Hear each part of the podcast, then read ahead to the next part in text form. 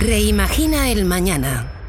Un podcast de Cámara de Comercio de Cantabria con la colaboración de Sodercan. Buenos días y bienvenidos a Reimagina el Mañana, el podcast de la Cámara de Comercio de Cantabria con la colaboración de Sodercan. Hoy tendremos a Mario Waits, que nos hablará sobre la resistencia económica de Rusia y sobre la caída del Bitcoin. A continuación estaremos con Carolina Henao de Incentro, que nos va a dar esas noticias tecnológicas y nos va a hablar del low code. Y Óscar Pérez Marcos nos traerá esas noticias responsables de la semana.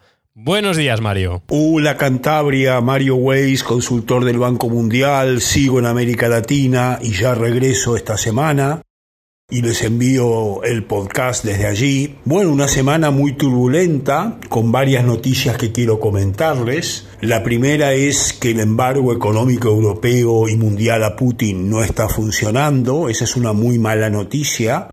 La economía rusa aguanta. Eh, fíjense que la idea era estrangular la economía rusa con una gran devaluación del rublo que provoque hiperinflación.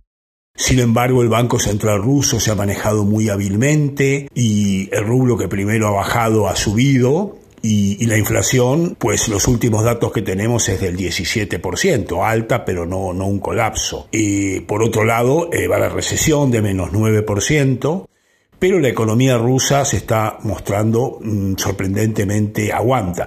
Claro que a mediano plazo va a ser muy malo para Rusia, evidentemente sobre todo la clase media empieza a sufrir, empieza a haber escaseces y sobre todo en materia tecnológica a mediano plazo será un problema, pero la mala noticia es que económicamente eh, Putin aguanta y esto es malo porque puede dar alas a que la guerra se prolongue, ¿no? Y ese es un tema que preocupa. Segundo tema que llamó la atención, el desplome del Bitcoin y las euromonedas con algún corralito alguna moneda y una caída del Bitcoin importante que sigue muy volátil. Este tema se los vengo diciendo hace mucho, que en el Banco Mundial no nos gusta el Bitcoin y nunca recomiendo a largo plazo invertir en ello. Esto demuestra que hay mucha especulación y tan pronto como los tipos de interés empiecen a subir, mucho inversor en Bitcoin venderá Bitcoin para, para poner dinero básicamente en tipos, ¿no? que ya van a ser positivos. Entonces yo creo que ahí hay un alto riesgo de, del Bitcoin y esas monedas que yo les vengo comentando hace, hace mucho tiempo. Desde el punto de vista de otras noticias de alcance, es evidente que España sigue con bastante incertidumbre aunque es cierto que con el turismo y los fondos europeos habrá crecimiento positivo, cada vez da la sensación Europa de entrar en un proceso de recesión, sobre todo las grandes economías. No me refiero tanto a este año, pero sí el año que viene. Y, será y es bastante posible que los tipos de interés suban. En Europa este año subirán 0,5 o 0,75, pero en 2023 es posible que haya que subir más los tipos de interés, viendo las altísimas tasas de inflación que hay en Estados Unidos y en España, que son superiores a lo previsto, y eso significa evidentemente eh, malas noticias, ¿no? En el sentido que eh, habrá que subir bastante los tipos de interés y eso puede provocar menos crecimiento y recesión. O sea que estamos bastante, bastante cautos respecto al futuro de la economía española que tiene bastantes nubarrones. Los datos de inflación que han salido son malos, muy, muy altos, y no parece ya que sea un fenómeno coyuntural, estacional, sino que es un fenómeno que ya evidentemente está empeorando bastante. Desde ese punto de vista, la economía española crecerá, pero menos de lo esperado. O sea que haciendo un resumen de cómo vemos la economía mundial, vemos bastante nubarrones y desde ese punto de vista, pues habrá menos crecimiento o incluso recesión, siendo el dato clave evidentemente el tema de la alta inflación que hay en Estados Unidos. Eso va a implicar que la Reserva Federal tendrá que subir tipos de interés de manera significativa. Yo creo sinceramente que los tipos de interés tienen que subir mucho, en Estados Unidos más de lo esperado y eso va a provocar que Europa tenga que subir tipos y un menor crecimiento económico.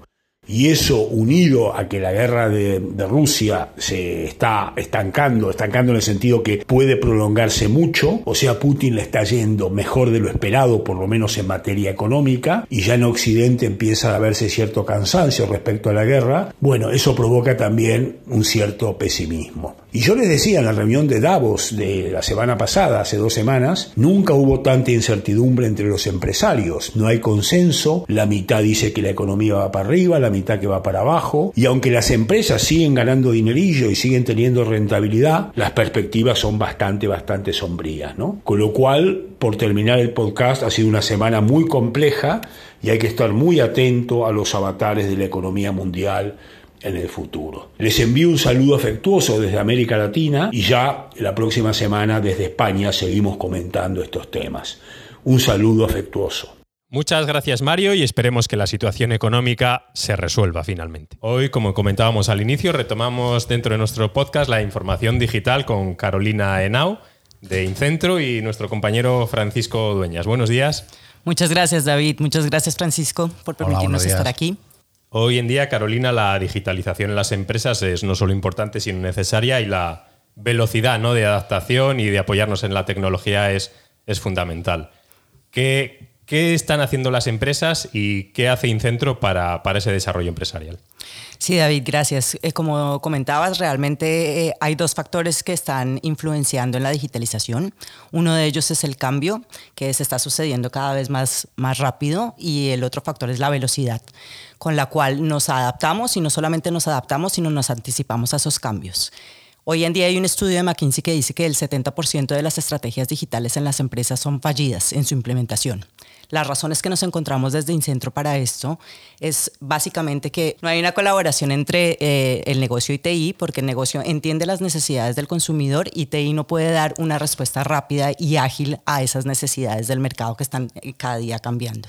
Aparte de eso, el área de TI se encuentra con un reto muy grande y es la falta de recursos que hay en este momento en el mercado, recursos cualificados es muy elevada la tasa de rotación que en este momento nos encontramos en el área de TI para poder desarrollar proyectos. Otro de los retos importantes que nos encontramos desde Incentro, según nuestra experiencia, es nos encontramos con sistemas obsoletos y sistemas heredados y el área de TI no puede integrar ni, tiene, tiene mm, sistemas en silos que realmente en este momento no se integran, no se comunican entre sí y hay una falta de integración y de comunicación entre los sistemas que, que tienen en este momento las áreas de negocio realmente con, eh, con, la falta de integración y la falta de, centralización de estos sistemas, hay una falta también de datos críticos para el, para el negocio para poder tomar decisiones de, estratégicas de calidad. Y al no tener estos datos eh, de calidad, para poder hacer un análisis de esos datos y tomar decisiones estratégicas integrados. También hay una falta de, hay mucha eh, cantidad de información que se pierde para poder realmente llegar a esos objetivos comunes o a esos objetivos de negocio de eh, crecimiento y de diferenciación. Hablas, Carolina, de que el 70% de las actuaciones son fallidas. Es una de las grandes quejas o reclamaciones por parte de la empresa. ¿no? Oye, he gastado un dinero en, en desarrollo tecnológico y finalmente no, no me ha servido. ¿no? Y finalmente en muchos casos no, no apuestan por esa digitalización. Dice, ¿para qué voy a volver? ¿Voy a invertir un, dinero o voy a generar un, gasto en mi, en mi cuenta de, tesorería si no voy a llegar a, cumplir mis, mis objetivos ¿no? dentro de, un tiempo muy corto, no amortizada la inversión? no va a ser recuperado, ¿no? La tasa de retorno que hablamos en, el tema financiero. Sí, precisamente una cosa que comentabas, Carolina, es que muchas empresas eh, apuestan por la digitalización, pero de forma muy eh, formato silo, ¿no?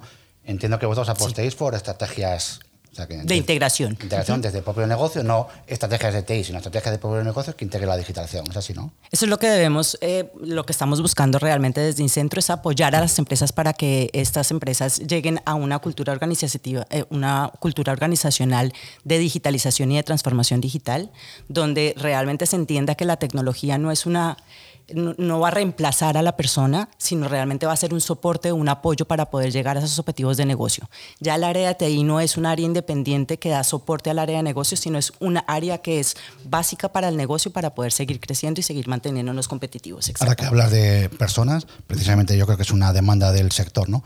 La falta de recursos, recursos son personas, ¿no?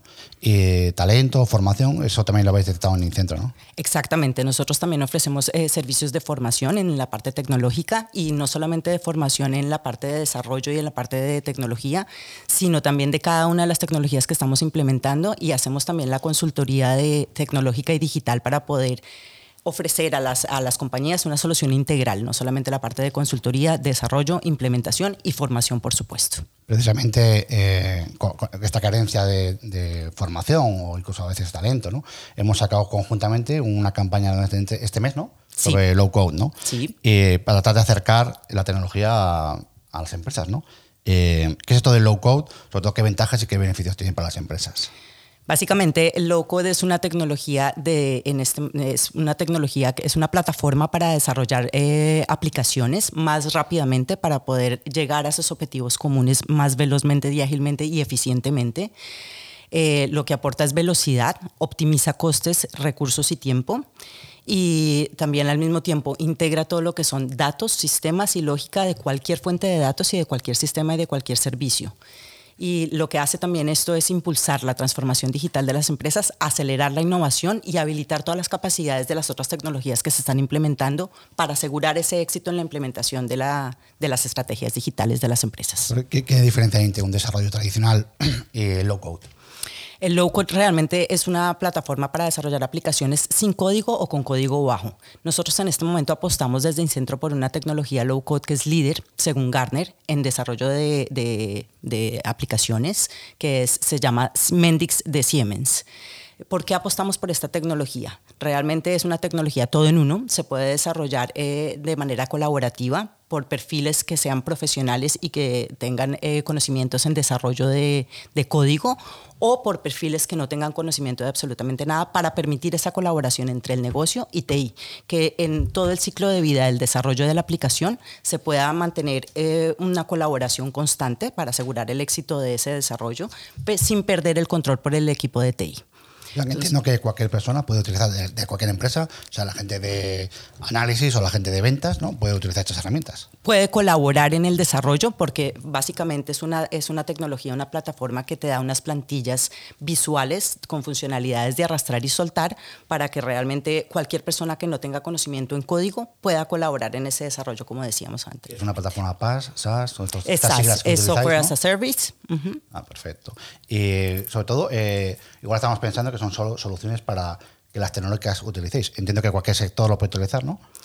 Exactamente, es una tecnología que realmente se puede aplicar en cualquier sector y en cualquier tamaño de empresa, eh, porque no solamente se eh, aplica o se implementa a nivel estratégico de negocio, sino también se, se aplica eh, para cualquier proceso o para cualquier proyecto o para, para cualquier área o departamento de la empresa y alguna aplicación que podamos entender, el caso de uso, ¿no? que hay alguna empresa que nos escuchará y dirá, oye, yo, eh, fenomenal, pero yo tengo mis recursos limitados, igual estas plataformas me pueden servir para desarrollar soluciones propias o aplicaciones. ¿no?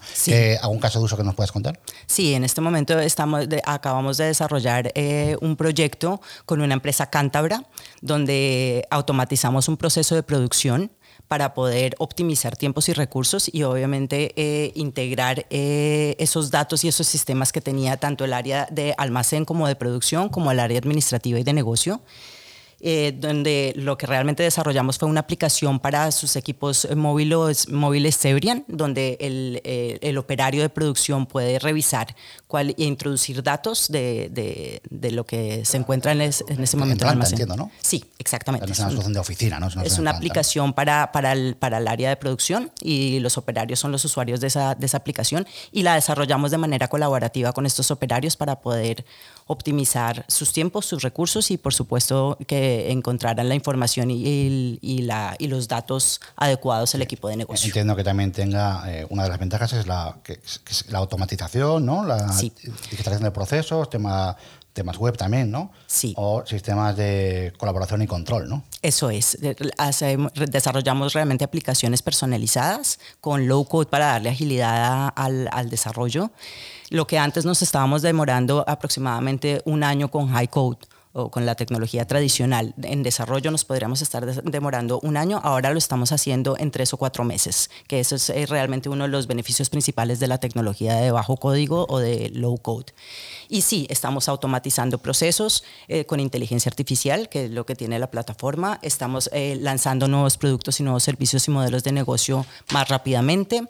Estamos desarrollando aplicaciones para modernizar y complementar esos sistemas obsoletos que se tienen, con, los, que nos encontramos en las compañías compañías y también eh, obviamente aplicaciones para interdepartamentales para incrementar la interacción tanto con el cliente como con el área de negocio o con todos los otros eh, proveedores o, o, o alguna otras de las partes. ¿no? Realmente esto es lo que, lo que hace el beneficio de la plataforma low code. Nosotros desde la Cámara también estamos este año 2022 potenciando todas las soluciones en la nube, soluciones cloud. Entiendo que esta también lo sea, ¿no? Sí, Exactamente. Es, aparte, de, aparte de ser una plataforma para desarrollar aplicaciones, una plataforma también multiexperiencia. Desarrollamos aplicación tanto web como móviles, online y offline, y se despliega con un clic, con solo un clic en, en la nube pública, privada y on-prem. Perfecto. Hemos hablado, Carolina, de novedades, información y conocimiento digital, pero tenemos otras noticias importantes ¿no? de Incentro en torno al día 23, ¿verdad? Sí, muchas gracias, David. El día 23 vamos a inaugurar nuestra nueva oficina en Santander, en el Soco de Santander.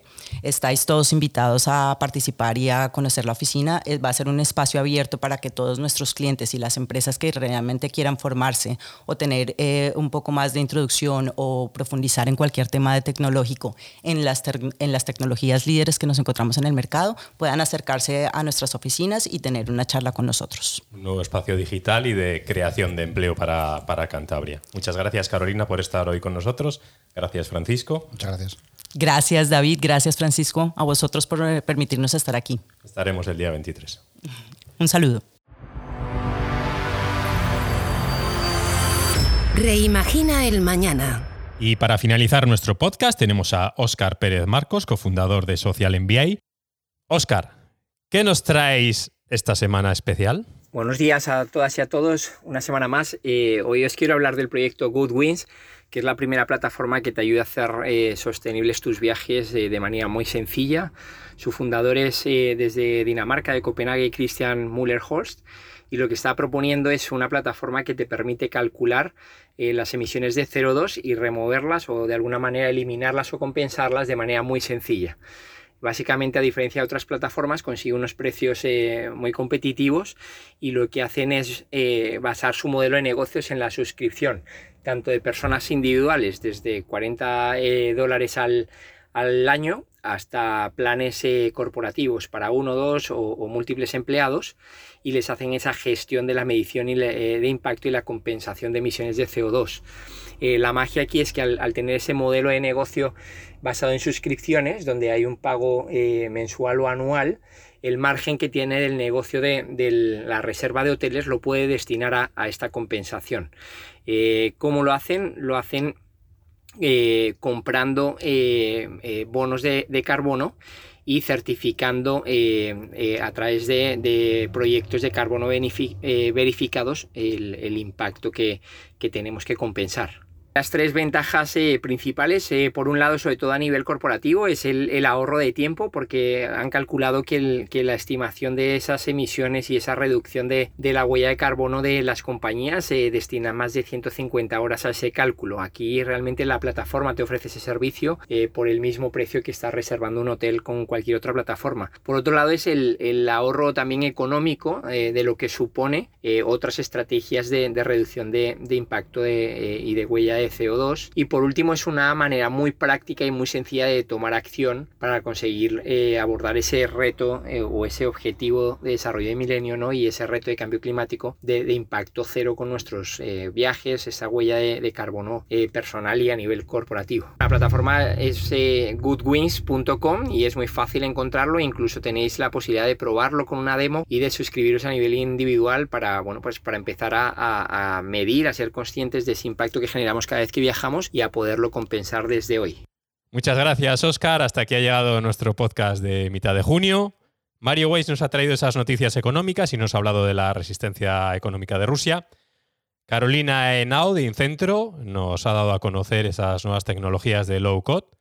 Y Óscar Pérez Marcos, que nos ha traído esa noticia habitual responsable. Muchas gracias a Sodercan, quien hace posible el podcast semanal. Un saludo y buen fin de semana. Reimagina el Mañana.